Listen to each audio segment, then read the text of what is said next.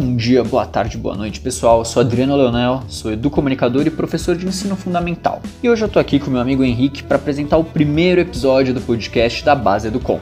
Para quem ainda não conhece, a Base Educom é uma comunidade online de pessoas interessadas em educomunicação. E nesse espaço compartilhamos nossas experiências e nossos anseios para que possamos aprender e evoluir com os nossos colegas nessa caminhada. Olá pessoal, oi Adriano. Eu sou o Henrique Ueda do Amaral, educomunicador e escritor, e é um prazer estar aqui com vocês. Este podcast é mais uma iniciativa da Base Educom para potencializar o compartilhamento de ideias entre educomunicadores. Aqui vamos tratar em poucos minutos de alguns temas que consideramos relevantes para a nossa formação e prática. Em lembrança de seu centenário no dia 19 de setembro, hoje vamos falar sobre um dos principais pensadores brasileiros da educação, ele mesmo, Paulo Freire.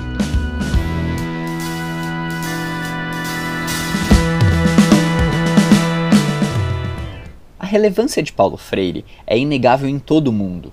Uma reportagem no site da britânica BBC, por exemplo, nos mostra que o pernambucano é o terceiro autor mais citado do mundo em trabalhos acadêmicos nas áreas de humanidades. E para entendermos um pouco mais sobre como a educação libertária de Paulo Freire está na raiz da prática educomunicativa, convidamos o professor da licenciatura em Educomunicação, Marcial Consani da ECA USP, a nos falar um pouquinho sobre o tema. E ele trouxe três pontos muito importantes.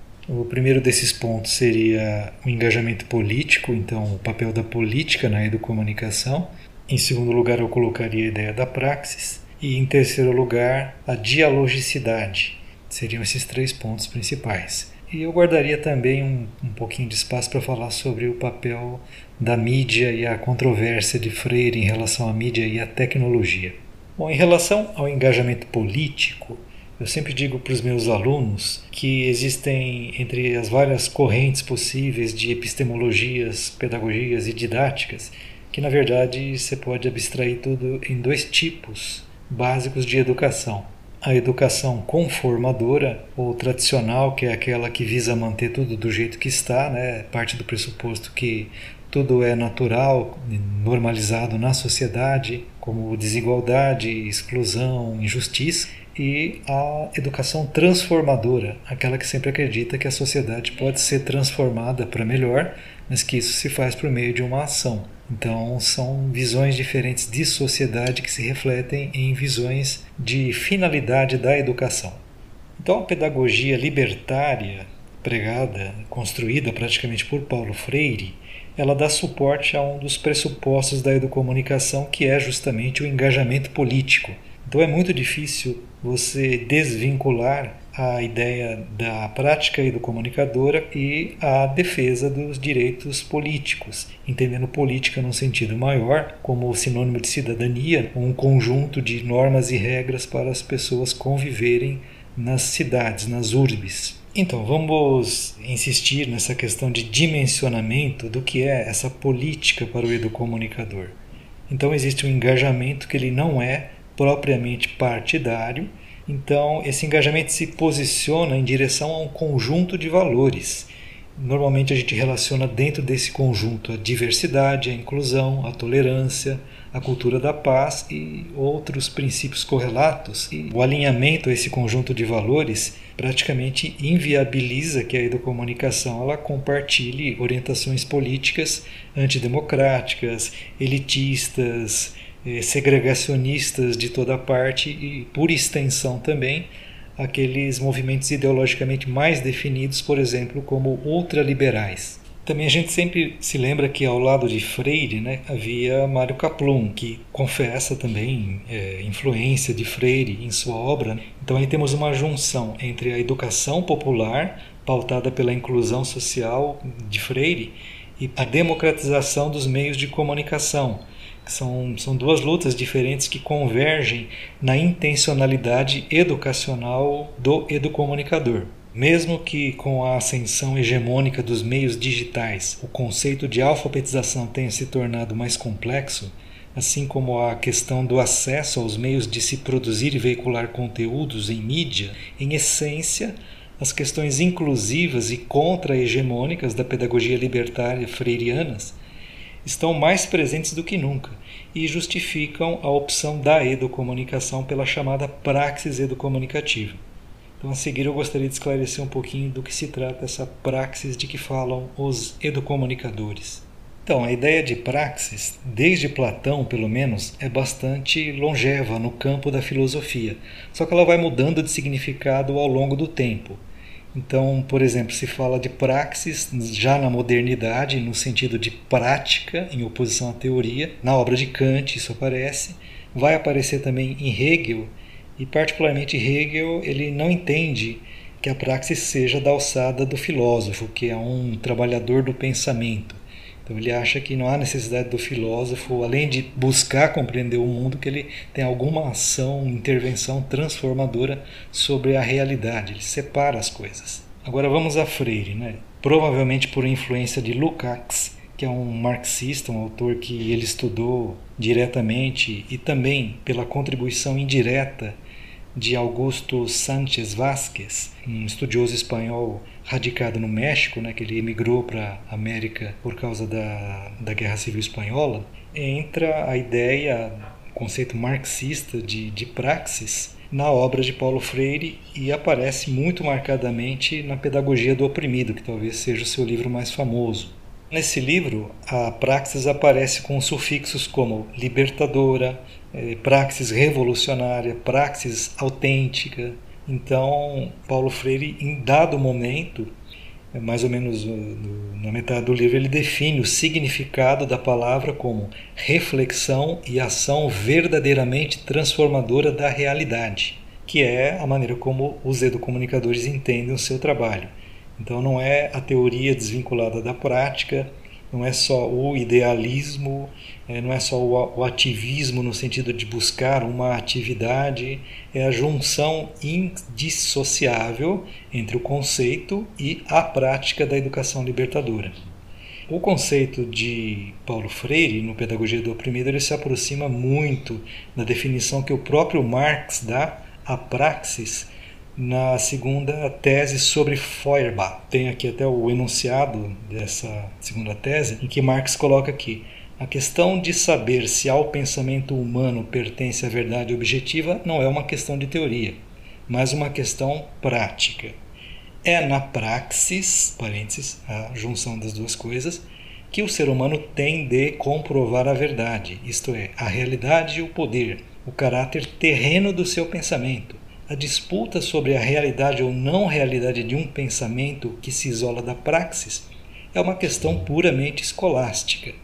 Então, isso de certa forma chegou a Freire, essa ideia de praxis, que é ipsis literis aquilo que os educomunicadores defendem, sejam eles comunistas, socialistas ou não.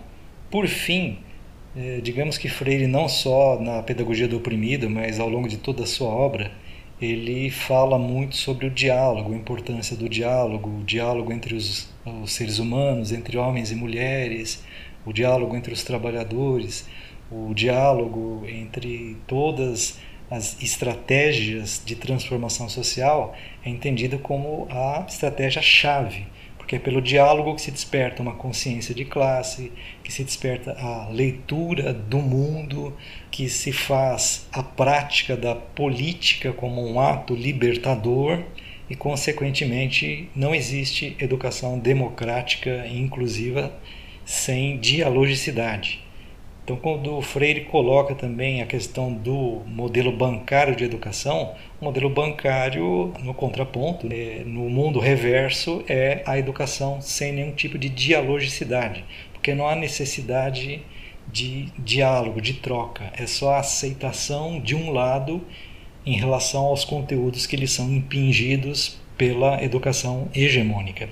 Então, toda vez que um educomunicador fala de contra-hegemonia, que fala de uma educação libertadora, já está implícito, imbuído dentro desse viés, desse olhar, a questão do diálogo.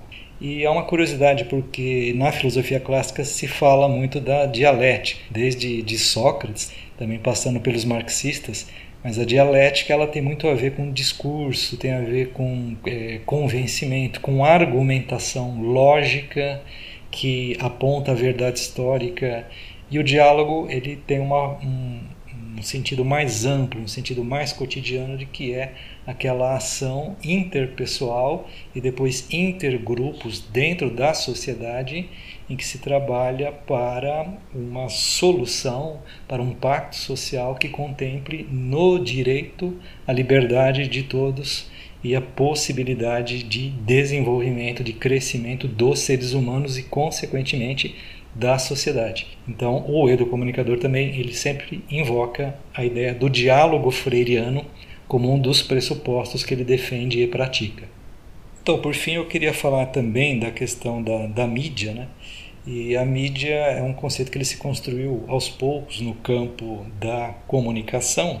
E quando a gente pega o Paulo Freire, assim, das primeiras, uh, primeiras ações, primeiras atividades, aquele que trabalhou junto com ligas camponesas, no movimento eh, educacional de base, no MEB, você vê que ele trata do uso do rádio o rádio como uma tecnologia, como uma ferramenta libertadora que pode despertar essa, essa consciência cidadã, que pode libertar as pessoas, pode ajudar as pessoas a compartilhar o conhecimento, mas ele mais tarde ele não vai ter exatamente a mesma receptividade em relação aos meios digitais, inicialmente o computador e depois a internet. É claro que como ele faleceu no final dos anos 90, ele não pegou nem é, o início do que seria essa grande onda da internet, da popularização do digital, do midiático, que resultou em fenômenos como os que a gente vê hoje em dia, do algoritmo, das mídias sociais. Mas ele falava isso até tem algumas publicações póstumas feitas com entrevistas que ele deu, por exemplo, ao Sérgio Guimarães, em que ele fala do efeito cavalo de Troia então ele pensa no computador como uma ferramenta de tecnologia sofisticada e cara que vai para dentro da escola, só que para reforçar os aspectos deletérios da educação bancária, não necessariamente para abrir as portas da compreensão e da leitura do mundo para os alunos, a menos que aí entra um raio de esperança que isso seja é, colocado na formação dos professores como uma necessidade então o Paulo Freire desconfia da ideia de que a tecnologia seja neutra. Ele, na verdade, ele desconfia que essa tecnologia neutra não tem nada de neutro, que ela é o cavalo de batalha, né? o cavalo de Troia, na verdade a ponta de lança assim, de interesses comerciais da, da, da ditadura do consumo e que isso vai, de certa forma, comprometer a escola como um ponto de desenvolvimento cidadão no processo de formação dos estudantes. Então existe essa ambiguidade de Freire em relação ao potencial da mídia e ao temor que a mídia, eh, já a mídia digital, ela seja na verdade um instrumento de manutenção do status quo e da hegemonia das elites. Muito obrigado, Marcial. Interessante entender como o pensamento de Paulo Freire influencia a educomunicação na maneira de ver a sociedade, de agir no mundo e de utilizar as tecnologias digitais na educação. A prática educativa realizada e escrita por Freire é voltada para a transformação social e a reflexão crítica do educando sobre a sua realidade. Para ele, a educação deve ser um processo dialógico e horizontal, e que reconheça a história e a cultura dos educandos, criando um ambiente onde todos ensinam e aprendem. Para falar sobre a importância das ideias de Paulo Freire na atuação prática de educomunicadores e educomunicadoras, chamamos Alexandre Moreira, que é educomunicador e especialista em gestão de projetos. Atua há mais de cinco anos no terceiro setor com formação continuada de educadores. Tem experiência em educação inclusiva, educação digital, planejamento, desenvolvimento e avaliação de projetos sociais. Acho que a primeira coisa a destacar é que Paulo Freire né, uma das coisas que mais ficou marcado assim, da, da minha leitura dele é a questão da, da ligação muito intrínseca né, e inseparável entre teoria e prática. E isso é algo que, que eu vejo muito no meu dia a dia, né? Desde que eu me formei, eu trabalho com formação de professores, né, no terceiro setor, e isso é algo que, fundamentalmente na prática pedagógica, né, e na formação de professores principalmente, precisa estar muito muito bem trabalhada assim. Inclusive o próprio Paulo Freire, né, um colega meu de trabalho disse uma vez, enquanto o Paulo Freire era secretário de educação aqui em São Paulo, ele deu uma palestra e disse que se a formação, a formação continuada que os professores da rede, de todas as redes recebem né, e fazem, é, não tiver uma relação prática com aquilo que eles fazem, eles podem ter palestras e formações incríveis com pessoas maravilhosas, é, mas saindo dali, saindo dessa palestra, saindo daquela sala, ele vai continuar reproduzindo aquilo que ele sempre fez. Porque não importa a qualidade a fundamentação teórica que a pessoa tenha, ou a bagagem que ela construa teoricamente, se isso estiver desvinculado da prática daquilo que ela faz. É, isso é algo que para mim ficou muito forte, assim, e na formação de professores é, é algo que eu tento levar sempre em todos os meus projetos e ações formativas, tanto presenciais como semi-presenciais e agora mais do que nunca remotamente, né? Agora trabalhando mais com educação digital e mesmo no, no, na formação digital, talvez até principalmente, é importante trazer esse senso de prática, né? E fazer esse exercício prático, porque existe muito conteúdo e informação disponível, né? E leitura e tudo mais, principalmente se a gente considerar o mundo digital. Agora, organizar isso, né, fazer uma curadoria desses conteúdos que reverbere de alguma forma prática no dia a dia de milhares e milhares de educadores por aí, é que é o grande desafio, né? Então, acho que essa é uma coisa que eu vejo muito no meu dia a dia, né? Uma coisa que eu tento colocar nos, nos cursos que eu desenvolvo e, e realizo, né? Então, isso é algo forte. O segundo ponto é em relação ao compartilhamento e construção coletiva, né, do conhecimento e de de reflexões, né? E aí no mundo digital especificamente existem mecanismos e formas de você fazer isso de com uma intencionalidade pedagógica, né? E acho que o desafio é fugir da mesmice em, por exemplo, colocar exercícios que obrigam as pessoas a interagirem num fórum simplesmente pelo fato de interagirem, né? Mas como é que eu faço com que essa interação esteja com uma intencionalidade pedagógica bem fundamentada por trás, né? E acho que essa é a grande diferença. Então, é fazer com que a troca entre os participantes daquele curso, por exemplo, favoreça com que ele entenda melhor um, um conceito ou de que ele reflita sobre, por exemplo, situações onde ele vai é, lidar com, né, encontrar isso no, com os estudantes na sala de aula dele. Então, por exemplo, esse mecanismo de promover a troca num curso digital é, autoformativo, né, ou auto-instrucional, é algo que a gente tem, tem que levar com uma criticidade, né, porque senão a gente fica sempre é, no fazer pelo fazer e aí, novamente, Paulo Freire chora, né, então é, não queremos decepcionar Paulo Freire, então todas essas ações, seja elas no mundo presencial, no mundo digital, o que nos guia e o que sempre deve nos guiar é o olhar pedagógico, o objetivo pedagógico daquela ação. E esse olhar para o público, né? Então é algo que eu tento sempre ter muito claro, assim, qual é a persona do, do, do curso que vai, da, da, pessoa que vai fazer esse curso, né? Para eu pensar no, no nível de até onde eu aprofundo aquele conteúdo, a complexidade do encadeamento, a carga horária, o estilo de aprendizagem. Então, o mundo digital, né, e não só, né, mas o mundo digital possibilita trabalhar com muitas linguagens de uma forma mais direta e simples, né? Então eu posso fazer uso de áudios, uso de textos, de fotos, de imagens, de infográficos, coisas interativas, posso fazer uso de mais trocas ou menos trocas. Tudo isso para favorecer melhor os ritmos de aprendizagem de diferentes perfis de pessoas. É, acho que por isso é importante a gente ter sempre claro é, quem é o público a quem aquele, aquele curso se destina, né? né? Isso é um cuidado importante para, por exemplo, não infantilizar quando a gente faz vídeos de animação ou outras né, mídias com imagens ou ilustrações. São pequenos cuidados, mas que às vezes podem acabar passando despercebido por, por alguém que não, não seja muito desse meio educa educacional, assim. Então, é isso que eu levo. E aí, para fechar, a, a questão que eu levo muito, assim, desde a minha ação no, na, ainda enquanto graduando o dia de comunicação no projeto Redigir, inspiradíssimo inclusive em Paulo Freire, é, a gente falava da palavra mundo, né? Que num dos livros Paulo Freire fala que a leitura do mundo antecede a leitura da palavra. Isso é muito é uma frase super pequena, assim, super sutil, mas ela diz muita coisa, assim. E esse no mundo, isso pensando agora nos tempos atuais, né, mídias, internet, conexão, mais do que nunca gente, é importante a gente ter isso muito claro, assim. As pessoas já estão conectadas, as pessoas já fazem uso da, de mídias. Inclusive eu conheci pessoas em alguns projetos que fazem EJA, que não eram alfabetizadas ainda, mas faziam uso de redes sociais plenamente. Né? Então, né, que leitura é essa imagética, icônica, que a pessoa já faz com uma forma muito plena, mesmo não sendo alfabetizada. É, e é isso, você não, você não vai sair da página zero, né? A pessoa não está na página zero, nunca. Então, é isso. Eu acho que a palavra mundo também aí do, Paulo Freire nos diz é algo que ficou marcado. E é isso, eu espero que tenha contribuído aí com o papo. Sigo à disposição, um forte abraço para todo mundo. Muito obrigado, Alexandre. Particularmente, acho que ouvir relatos de outras pessoas que fazem educomunicação é uma forma enriquecedora de aprendermos e nos inspirarmos. Chegamos ao fim do primeiro episódio do podcast da Base Educom.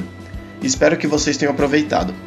Essa foi a forma que nós, da Base Educom, encontramos para homenagear este pensador tão importante para a educação. Especialmente neste momento, acreditamos que todas as homenagens são justas e necessárias. Viva Paulo Freire! Viva! Pessoal, por hoje é só. Espero que vocês tenham gostado desse primeiro episódio de podcast. Foi nossa primeira tentativa aqui de produzir conteúdo para vocês e é um prazer e privilégio aproveitar desses encontros. Obrigado, Marcel. Obrigado, Alexandre. Obrigado, Henrique. Eu sou Adriano e caso você queira saber um pouco mais sobre a base do Com, queira acompanhar os relatos que são publicados e também os próximos episódios do podcast, acesse lá baseeducom.com.br e vai estar tudo disponível a um clique de distância de vocês. Pessoal, muito obrigado e até a próxima.